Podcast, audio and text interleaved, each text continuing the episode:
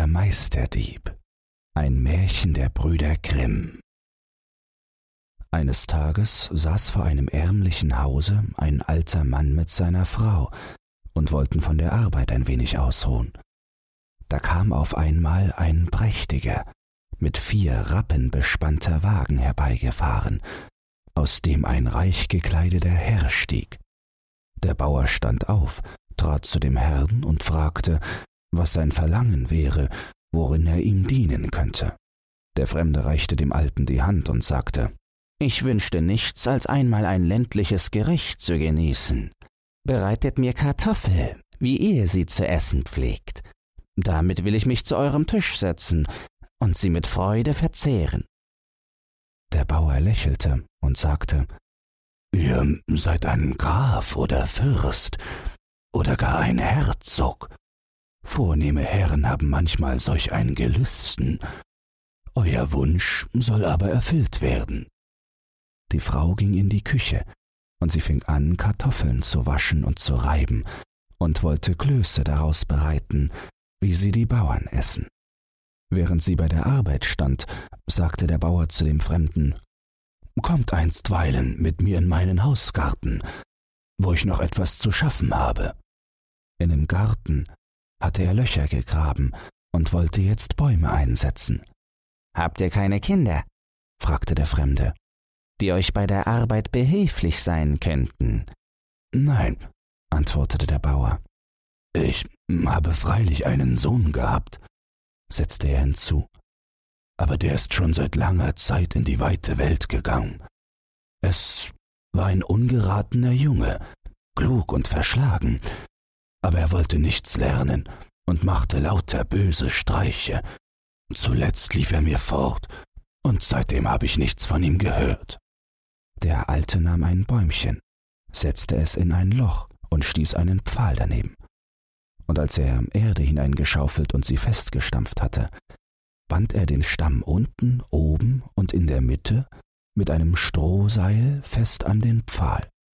Aber sagt mir, sprach der Herr, Warum bindet ihr den krummen, knurrichten Baum, der dort in der Ecke fast bis auf den Boden gebückt liegt, nicht auch an einen Pfahl wie diesen, damit er strack wächst? Der Alte lächelte und sagte, Herr, ihr redet, wie ihr es versteht. Man sieht wohl, dass ihr euch mit der Gärtnerei nicht abgegeben habt. Der Baum dort ist alt und verknurzt, den kann niemand mehr gerad machen. Bäume muss man ziehen, solange sie jung sind. Es ist wie bei eurem Sohn, sagte der Fremde. Hättet ihr den gezogen, wie er noch jung war, so wäre er nicht fortgelaufen. Jetzt wird er auch hart und knorzig geworden sein. Freilich, antwortete der Alte, es ist schon lange, seit er fortgegangen ist. Er wird sich verändert haben. Würdet ihr noch erkennen, wenn er vor euch drehte? Fragte der Fremde. Am Gesicht schwerlich, antwortete der Bauer. Aber er hat ein Zeichen an sich, ein Muttermal auf der Schulter, das wie eine Buhne aussieht. Als er dies gesagt hatte, zog der Fremde den Rock aus, entblößte seine Schulter und zeigte dem Bauer die Bohne. Herr Gott, rief der Alte, du bist wahrhaftig mein Sohn und die Liebe zu seinem Kind regte sich in seinem Herzen.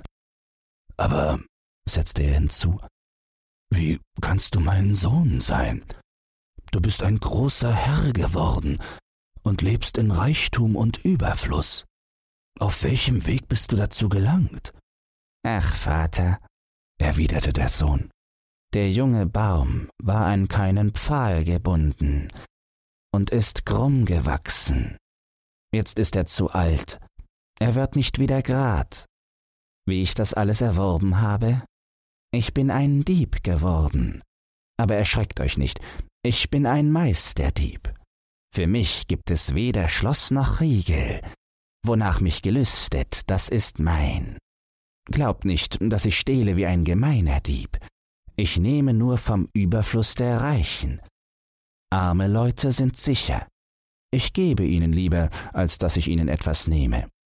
So auch, was ich ohne Mühe, List und Gewandtheit haben kann, das rühre ich nicht an. Ach, mein Sohn, sagte der Vater, es gefällt mir doch nicht. Ein Dieb bleibt ein Dieb. Ich sage dir, es nimmt kein gutes Ende. Er führte ihn zu der Mutter, und als sie hörte, dass es ihr Sohn war, weinte sie vor Freude.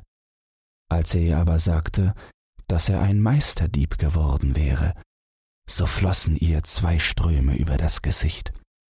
Endlich sagte sie, Wenn er auch ein Dieb geworden ist, so ist er doch mein Sohn, und meine Augen haben ihn noch einmal gesehen.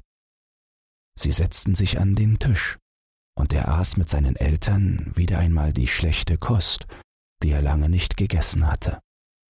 Der Vater sprach Wenn unser Herr, der Graf drüben im Schlosse erfährt, wer du bist und was du treibst, so nimmt er dich nicht auf die Arme und wiegt dich darin, wie er tat, als er dich am Taufstein hielt, sondern er lässt dich am Galgenstrick schaukeln. Seid ohne Sorge, mein Vater, er wird mir nichts tun, denn ich verstehe mein Handwerk. Ich will heute noch selbst zu ihm gehen.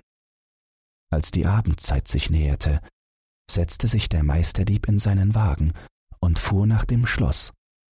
Der Graf empfing ihn mit Artigkeit, weil er ihn für einen vornehmen Mann hielt. Als aber der Fremde sich zu erkennen gab, so erbleichte er und schwieg eine Zeit lang ganz still. Endlich sprach er Du bist mein Pate, deshalb will ich Gnade für Recht ergehen lassen und nachsichtig mit dir verfahren. Weil du dich rühmst, ein Meisterdieb zu sein, so will ich deine Kunst auf die Probe stellen. Wenn du aber nicht bestehst, so musst du mit des Seilers Tochter Hochzeit halten, und das Gekrächze der Raben soll deine Musik dabei sein. Herr Graf, antwortete der Meister, denkt euch drei Stücke aus, so schwer ihr wollt, und wenn ich eure Aufgabe nicht löse, so tut mit mir, wie euch gefällt. Der Graf sann einige Augenblicke nach, dann sprach er Wohlan. Zum ersten sollst du mir mein Leibpferd aus dem Stalle stehlen. Zum andern sollst du mir und meiner Gemahlin, wenn wir eingeschlafen sind, das Betttuch unter dem Leib wegnehmen, ohne dass wir's merken, und dazu meiner Gemahlin den Trauring vom Finger. Zum dritten und letzten sollst du mir den Pfarrer und Küster aus der Kirche wegstehlen. Merke dir alles wohl, denn es geht dir an den Hals. Der Meister begab sich in die zunächst liegende Stadt. Dort kaufte er einer alten Bauerfrau die Kleider ab und zog sie an. Dann färbte er sich das Gesicht braun und malte sich noch Runzeln hinein, so dass ihn kein Mensch wiedererkannt hätte. Endlich füllte er ein Fässchen mit altem Ungarwein, in welchen ein starker Schlaftrunk gemischt war.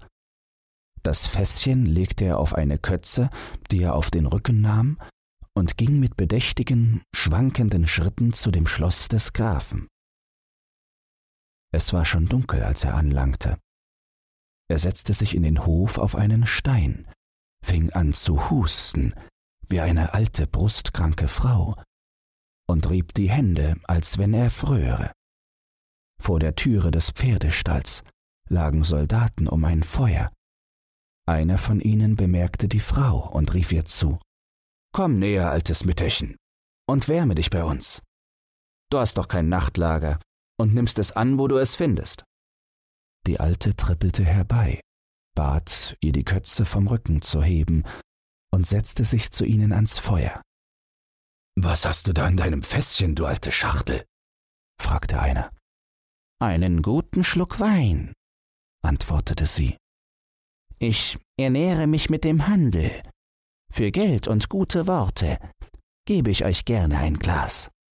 Nur her damit, sagte der Soldat, und als er ein Glas gekostet hatte, rief er Wenn der Wein gut ist, so trinke ich lieber ein Glas mehr, ließ sich nochmals einschenken, und die anderen folgten seinem Beispiel. Heda, Kameraden, rief einer denen zu, die in dem Stall saßen. Hier ist ein Mütterchen, das hat Wein, der so alt ist wie Sie selber. Nehmt auch einen Schluck, der wärmt euch den Magen noch besser als unser Feuer. Die Alte trug ihr Fässchen in den Stall. Einer hatte sich auf das gesattelte Leibpferd gesetzt, ein anderer hielt den Zaum in der Hand, ein dritter hatte den Schwanz gepackt. Sie schenkte ein, so viel verlangt ward, bis die Quelle versiegte. Nicht lange, so fiel dem einen der Zaum aus der Hand. Er sank nieder und fing an zu schnarchen. Der andere ließ den Schwanz los, legte sich nieder und schnarchte noch lauter. Der, welcher im Sattel saß, blieb zwar sitzen, bog sich aber mit dem Kopf fast bis auf den Hals des Pferdes, schlief und blies mit dem Mund wie ein Schmiedebalg. Die Soldaten draußen waren schon längst eingeschlafen, lagen auf der Erde und regten sich nicht, als wären sie von Stein. Als der Meisterdieb sah, dass es ihm geglückt war, gab er dem einen statt des Zaums ein Seil in die Hand und dem andern, der den Schwanz gehalten hatte, einen Strohwisch. Aber was sollte er mit dem, der auf dem Rücken des Pferdes saß, anfangen? Herunterwerfen wollte er ihn nicht, er hätte erwachen und ein Geschrei erheben können. Er wusste aber guten Rat. Er schnallte die Sattelgurt auf, knüpfte ein paar Seile, die in Ringen an der Wand hingen, an den Sattel fest und zog den schlafenden Reiter mit dem Sattel in die Höhe. Dann schlug er die Seile um den Pfosten und machte sie fest. Das Pferd hatte er bald von der Kette losgebunden. Aber wenn er über das steinerne Pflaster des Hofs geritten wäre, so hätte man den Lärm im Schloss gehört. Er umwickelte ihm also zuvor die Hufen mit alten Lappen, führte es dann vorsichtig hinaus, schwang sich auf und jagte davon. Als der Tag angebrochen war, sprengte der Meister auf dem gestohlenen Pferd zu dem Schloss. Der Graf war eben aufgestanden und blickte aus dem Fenster. Guten Morgen, Herr Graf, rief er ihm zu. Hier ist das Pferd, das ich glücklich aus dem Stall geholt habe. Schaut nur, wie schön eure Soldaten da liegen und schlafen. Und wenn ihr in den Stall gehen wollt, so werdet ihr sehen, wie bequem sich's eure Wächter gemacht haben. Der Graf musste lachen, dann sprach er, Einmal ist dir's gelungen, aber das zweite Mal wird's nicht so glücklich ablaufen. Und ich warne dich, wenn du mir als Dieb begegnest, so behandle ich dich auch wie einen Dieb. Als die Gräfin abends zu Bette gegangen war, schloss sie die Hand mit dem Trauring fest zu, und der Graf sagte Alle Türen sind verschlossen und verriegelt. Ich bleibe wach und will den Dieb erwarten. Steigt er aber zum Fenster ein, so schieße ich ihn nieder. Der Meisterdieb aber ging in der Dunkelheit hinaus zu dem Galgen, schnitt einen armen Sünder, der da hing, von dem Strick ab und trug ihn auf dem Rücken nach dem Schloss. Dort stellte er eine Leiter an das Schlafgemach, setzte den Toten auf seine Schultern und fing an hinaufzusteigen. Als er so hoch gekommen war, dass der Kopf des Toten in dem Fenster erschien, drückte der Graf, der in seinem Bett lauerte, eine Pistole auf ihn los. Alsbald ließ der Meister den armen Sünder herabfallen, sprang selbst die Leiter herab und versteckte sich in eine Ecke. Die Nacht war von dem Mond so weit erhellt, dass der Meister deutlich sehen konnte, wie der Graf aus dem Fenster auf die Leiter stieg, herabkam und den Toten in den Garten trug. Dort fing er an, ein Loch zu graben, in das er ihn legen wollte. Jetzt, dachte der Dieb, ist der günstige Augenblick gekommen, schlich behende aus seinem Winkel und stieg die Leiter hinauf, geradezu ins Schlafgemach der Gräfin. Liebe Frau, fing er mit der Stimme des Grafen an, der Dieb ist tot, aber er ist doch mein Pate und mehr ein Schelm als ein Bösewicht gewesen. Ich will ihn der öffentlichen Schande nicht preisgeben. Auch mit den armen Eltern habe ich Mitleid. Ich will ihn, bevor der Tag anbricht, selbst im Garten begraben, damit die Sache nicht ruchbar wird. Gib mir auch das Betttuch, so will ich die Leiche einhüllen und ihn wie einen Hund verscharren. Die Gräfin gab ihm das Tuch. Weißt du was? sagte der Dieb weiter. Ich habe eine Anwandlung von Großmut. Gib mir noch den Ring. Der Unglückliche hat sein Leben gewagt. So mag er ihn ins Grab mitnehmen. Sie wollte dem Grafen nicht entgegen sein, und obgleich sie es ungern tat, zog sie doch den Ring vom Finger und reichte ihn hin. Der Dieb machte sich mit beiden Stücken fort und kam glücklich nach Haus, bevor der Graf im Garten mit seiner Totengräberarbeit fertig war. Was zog der Graf für ein langes Gesicht, als am andern Morgen der Meister kam und ihm das Betttuch und den Ring brachte. Kannst du hexen? sagte er zu ihm. Wer hat dich aus dem Grab geholt, in das ich selbst dich gelegt habe, und hat dich wieder lebendig gemacht? Mich habt ihr nicht begraben, sagte der Dieb, sondern den armen Sünder am Galgen. Und erzählte ausführlich, wie es zugegangen war. Und der Graf musste ihm zugestehen, dass er ein gescheiter und listiger Dieb wäre. Aber noch bist du nicht zu Ende, setzte er hinzu. Du hast noch die dritte Aufgabe zu lösen. Und wenn dir das nicht gelingt, so hilft dir alles nichts. Der Meister lächelte und gab keine Antwort. Als die Nacht eingebrochen war, kam er mit einem langen Sack auf dem Rücken, einem Bündel unter dem Arm und einer Laterne in der Hand zu der Dorfkirche gegangen. In dem Sack hatte er Krebse, in dem Bündel aber kurze Wachslichter. Er setzte sich auf den Gottesacker, holte einen Krebs heraus und klebte ihm ein Wachslichtchen auf den Rücken. Dann zündete er das Lichtchen an, setzte den Krebs auf den Boden und ließ ihn kriechen. Er holte einen zweiten aus dem Sack, machte es mit diesem ebenso und fuhr fort, bis auch der letzte aus dem Sacke war. Hierauf zog er ein langes schwarzes Gewand an, das wie eine Mönchskutte aussah, und klebte sich einen grauen Bart an das Kinn. Als er endlich ganz unkenntlich war, nahm er den Sack, in dem die Krebse gewesen waren, ging in die Kirche und stieg auf die Kanzel. Die Turmuhr schlug eben zwölf. Als der letzte Schlag verklungen war, rief er mit lauter gellender Stimme Hört an, ihr sündigen Menschen, das Ende aller Dinge ist gekommen, der jüngste Tag ist nahe. Hört an, hört an. Wer mit mir in den Himmel will, der krieche in den Sack. Ich bin Petrus, der die Himmelstüre öffnet und schließt. Seht ihr, draußen auf dem Gottesacker wandeln die Gestorbenen und sammeln ihre Gebeine zusammen. Kommt, kommt und kriecht in den Sack. Die Welt geht unter. Das Geschrei erschallte durch das ganze Dorf. Der Pfarrer und der Küster, die zunächst an der Kirche wohnten, hatten es zuerst vernommen, und als sie die Lichter erblickten, die auf dem Gottesacker umherwandelten, merkten sie, dass etwas Ungewöhnliches vorging, und traten sie in die Kirche ein. Sie hörten der Predigt eine Weile zu, da stieß der Küster den Pfarrer an und sprach Es wäre nicht übel, wenn wir die Gelegenheit benutzten und zusammen vor dem Einbruch des jüngsten Tags auf eine leichte Art in den Himmel kämen. Freilich, erwiderte der Pfarrer. Das sind auch meine Gedanken gewesen. Habt ihr Lust? So wollen wir uns auf den Weg machen. Ja, antwortete der Küster. Aber ihr, Herr Pfarrer, habt den Vortritt, ich folge nach.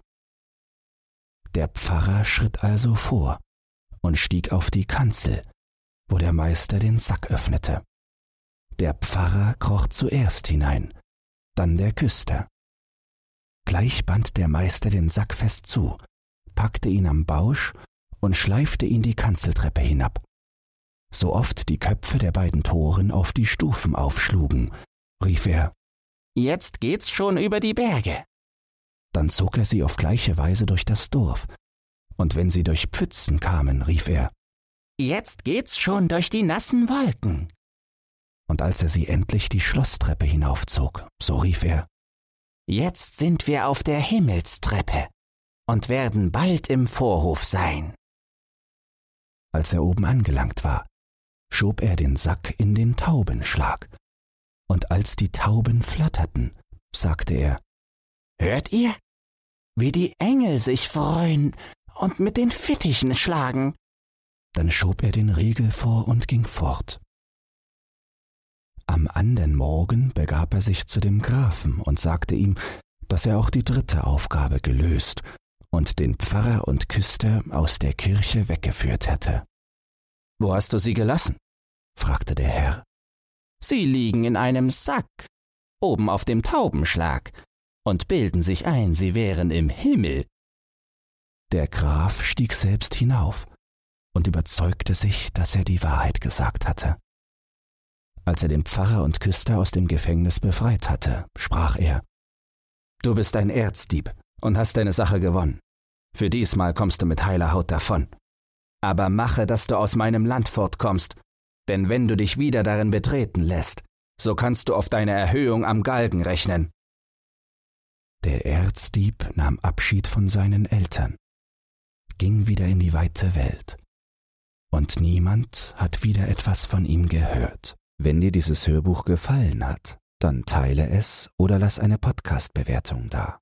Zudem hast du die Möglichkeit, unter den Shownotes bei Spotify anhand von Umfragen und Kommentaren mitzubestimmen, wohin es mit diesem Podcast gehen soll. Du hast Lob, Kritik oder einen Textwunsch, dann lass es mich wissen. Doch nun viel Spaß beim nächsten Hörbuch und eine geruhsame Nacht.